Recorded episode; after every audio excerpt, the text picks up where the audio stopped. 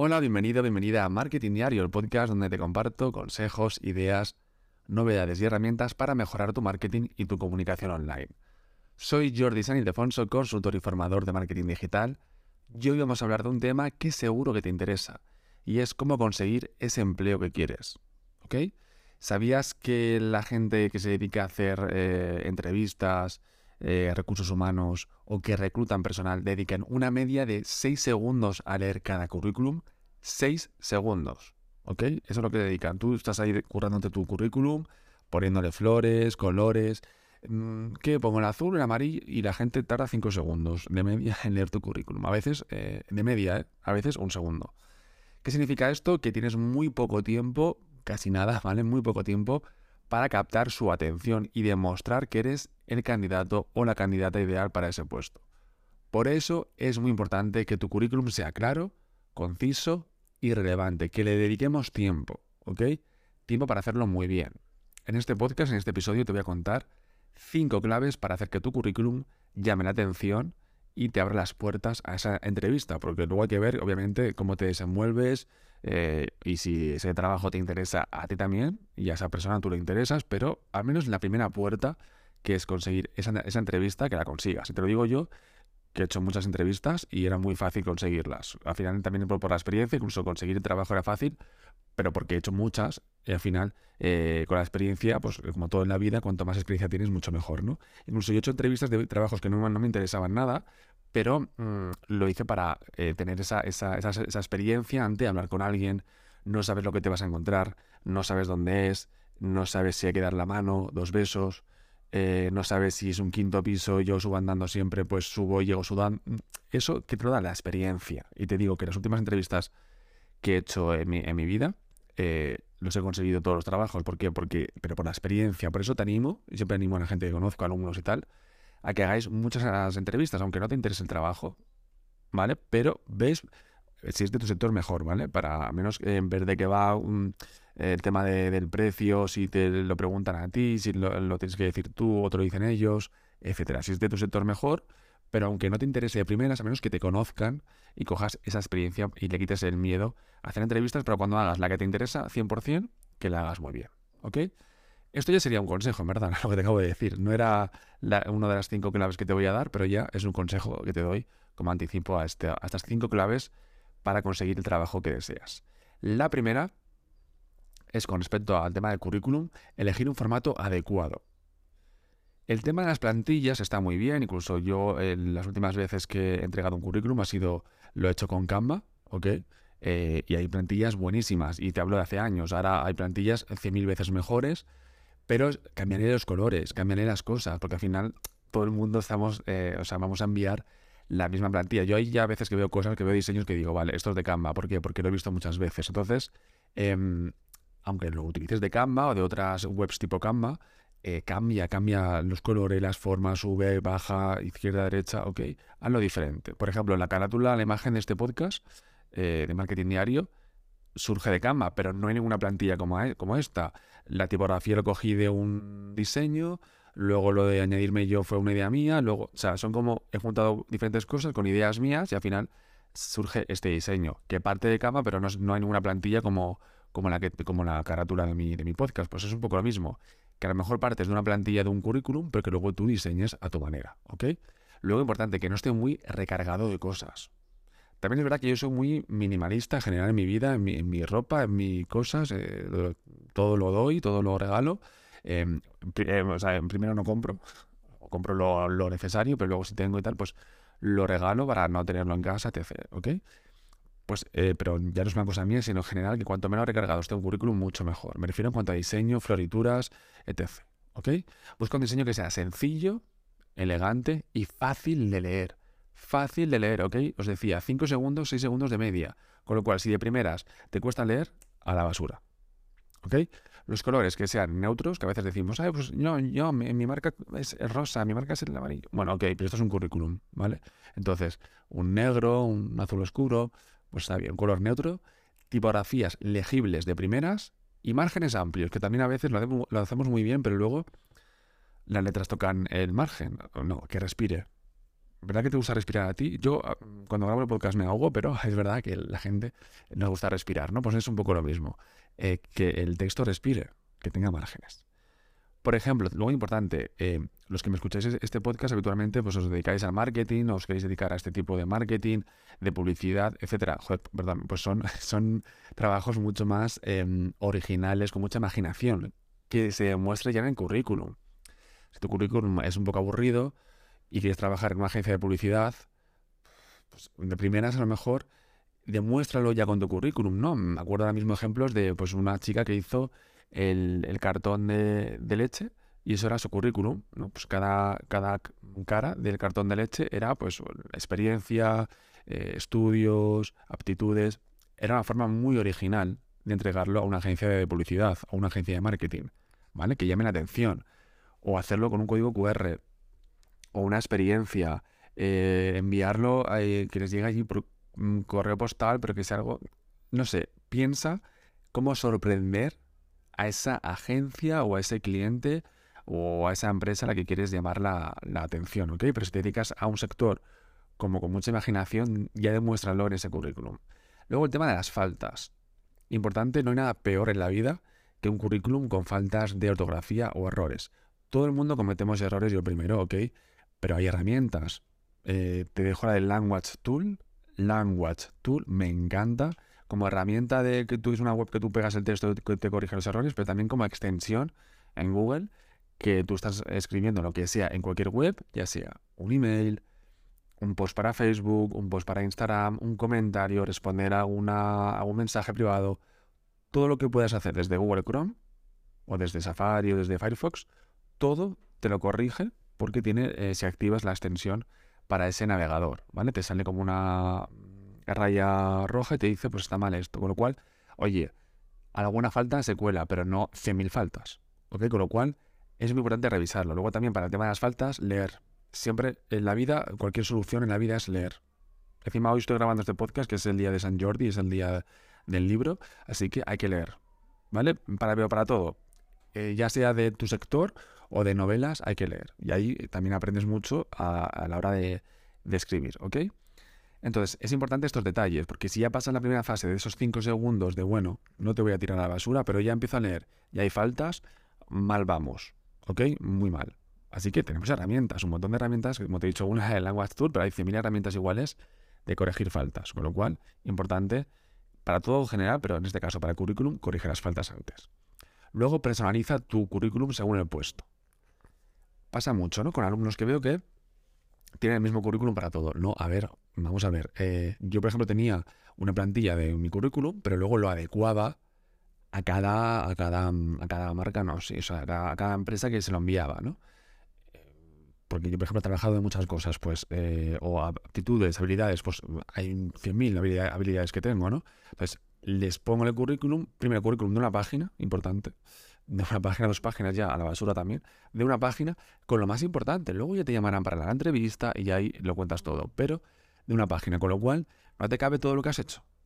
Por lo más interesante, tú ponte la piel de esa persona que te va a hacer la entrevista, qué querría leer de ti y que sea verdad. Bueno, eso luego lo, hablamos, pero que, que, fuera verdad y que le gustaría leer de ti. Yo aquí un truco que te doy es, en la oferta laboral, ya te dice lo que pide, ¿no? Te dice, pues buscamos un community manager para una agencia que sepa utilizar Photoshop, Canva, em, que tenga idiomas, que sepa gestionar conflictos, que sea muy organizado, pues ya te está diciendo lo que tienes que poner en el currículum. Soy habilidades organizado, gestión de equipos, eh, trabajo muy bien en equipo, sé Photoshop, sé Canva, ya te está diciendo lo que tienes que poner. O sea, en la misma oferta te dice lo que tienes que poner. ¿ok? No, no, no hagas un copiar-pegar, pero sí que de todo lo que tú sabes y tienes, pongas lo que ya te piden en la oferta, además de otras cosas que ya tienes. ¿no? Igual con las ofertas, perdón, con la experiencia laboral, como me pasa a mí, o académica, que tenemos muchísima, pues pon lo más interesante para ese puesto laboral. Lo más interesante, tres, cuatro experiencias laborales, depende de cómo sea el currículum. Te va a caber tres o cuatro como mucho, y tres o cuatro experiencias académicas, con lo cual las más interesantes para ese puesto laboral. ¿Ok? También eh, resalta tus logros, tus habilidades más relevantes de ese trabajo. No pongas community manager en tal, no. ¿Qué aprendiste en ese trabajo? ¿Qué conseguiste? Pues eh, aumenté un 5% los leads en tres meses, no sé. ¿Qué conseguiste? ¿Qué habilidades? Eh, pues entré en el trabajo eh, con muchas ganas e ilusión y además he visto que, además de temas de gestión de redes sociales, tuve que aprender SEO y ahora es lo que me encanta y por eso te envío este currículum a esta agencia SEO, etc, etc, ¿Vale? O sea, de dónde viene esta... O sea, que destaques de alguna manera, porque si simplemente pones he sido community manager en otra empresa o trabajado como consultor SEO en otra empresa, pues eres uno más. Pero cada uno nos define nuestra vida, cada uno somos diferentes. Cada uno nos ha pasado algo, la vida nos ha llevado aquí por algo, con lo cual destácalo en esas dos frases que expliques cada experiencia laboral, tus logros o tus habilidades que has aprendido en ese puesto laboral, etcétera. ¿Ok? Luego, sé honesto y veraz. No mientas ni exageres en tu currículum. Me río porque ahora te voy a decir otra cosa no mientas ni exageres en tu currículum, primero, sobre todo porque luego al final eso se demuestra, ¿no? Si tú mientes y dices que sé Photoshop, sé Illustrator y luego el primer día te lo piden y no sabes, o sé inglés de forma nativa, ok. Vas a ir allí, el primer día, el segundo o el tercero no sabes y al final es una pérdida de tiempo para las dos partes, ¿ok? Hay mentiras un poquito menos exageradas, pues a lo mejor yo he trabajado como community manager para una marca y en vez de para una marca, o he trabajado tres meses y pongo seis meses. Es una mentira un poco piadosa porque al final, oye, pues eh, lo que iba a aprender en seis meses lo he aprendido también en tres meses, con lo cual tampoco es una mentira muy, muy grande, ¿no? Yo, por ejemplo, también lo he hecho para trabajar, no en temas de marketing, pero sí, por ejemplo, me acuerdo para una marca de, ropa como dependiente, ¿no? Eh, porque he trabajado de todo, un poquito de todo. Pues eh, mentía, a lo mejor puse otra marca que había trabajado y no lo había hecho, ¿no? Que no fuera del mismo grupo. Que no fuera, pues, esta marca que sabéis que tiene muchas marcas de, ropa, pues no, lo voy a poner porque sé que lo pueden contrastar, ¿no? Em, y hubo una marca, por ejemplo, importante que está aquí en la Gran Vía de Madrid, que trabajé unos meses y conseguí trabajo y en el currículum puse que había trabajado en dos marcas importantes de esta, de esta marca importante, o sea, de, otras, y, me cogieron. Luego lo malo fue que me pidieron el primer día en la vida laboral, que nunca me lo habían pedido, la vida laboral que pone eh, dónde has trabajado, y dije, vale, pues ya está, qué pena. Qué pena que he pasado el proceso y ahora me tengo que ir porque me van a decir que es mentira. No, no me dijeron nada, estuve ahí unos meses hasta, hasta que me fui y ya está, no pasó nada. Pero bueno, eso no es lo normal. Em, al final también en el sentido, importante era cómo, cómo tú trabajabas y ya está. Pero en el sentido de marketing, por ejemplo, no puedes decir que has, trabajado para mm, dos agencias de SEO cuando no has trabajado nunca de SEO y quieres trabajar en una agencia de SEO, porque lo van a ver el primer día, pueden llamar por teléfono a esa gente, a lo mejor te piden eh, referencias, etcétera. Con lo cual, no mientan ni exageres, lo digo porque no, no, no, te conozco y te pueden pillar, ¿vale? Si eres así un poco listillo, un poco que sabes cómo navegar en la vida, pues a lo mejor un poquito exagerado, a lo mejor has estado un año, pones un año y dos meses en la empresa, ok, ¿vale? Pero no mentir de cosas que no has hecho porque al final eh, si te lo piden no vas a saber hacerlo, ¿ok? Con lo cual esto lo dejo un poco en stand-by, de, depende de cómo se hace un poco en la vida, ¿vale? Pero lo importante es, no mientas simplemente porque luego cuando llegas allí no vas a saber hacerlo, ¿ok? Y al final, pues lo que decía, perdemos el tiempo tú y, y la empresa, ¿ok? Bueno, y luego importante incluir una carta de presentación, eh, recomendación también. Al final es un documento complementario a ese currículum, a esos datos, que te permite mejor explicar, explicar perdón, un poquito quién eres, qué puedes aportar a la empresa. Por favor, cuando vayas a una entrevista o entregues el currículum, infórmate de qué es esa empresa, ¿vale? Infórmate, métete en su web, su historia, quién hay detrás de, esa gente. Todo el mundo tiene Instagram o un poquito Facebook y tal, con lo cual te puedes meter en gente que trabaja ahí, en su Instagram y ver qué, aficiones tiene, hacer un guiño, ¿no? ¿Sabes? Mm, no cuentes que te gusta ir al gimnasio, o sea, no sé, eh, me gusta el deporte. En vez de ir al gimnasio, pues me gusta el deporte. Por ejemplo, queda mejor, eh, ¿no?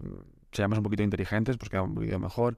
O me gusta comer hamburguesa, pues no, me gusta la gastronomía, no sé, ¿sabes? O sea, dile de una forma un poco más eh, mejor, ¿ok?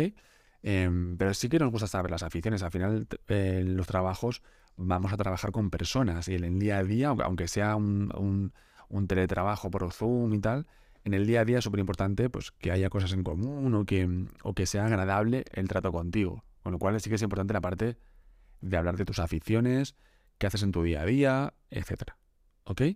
No te limites a, repetir lo que pone en tu currículum en esta carta de presentación, sino que aprovechas espacio para eso, contar tu historia, tus objetivos, ¿Por qué te has, reinventado en el mundo del SEO?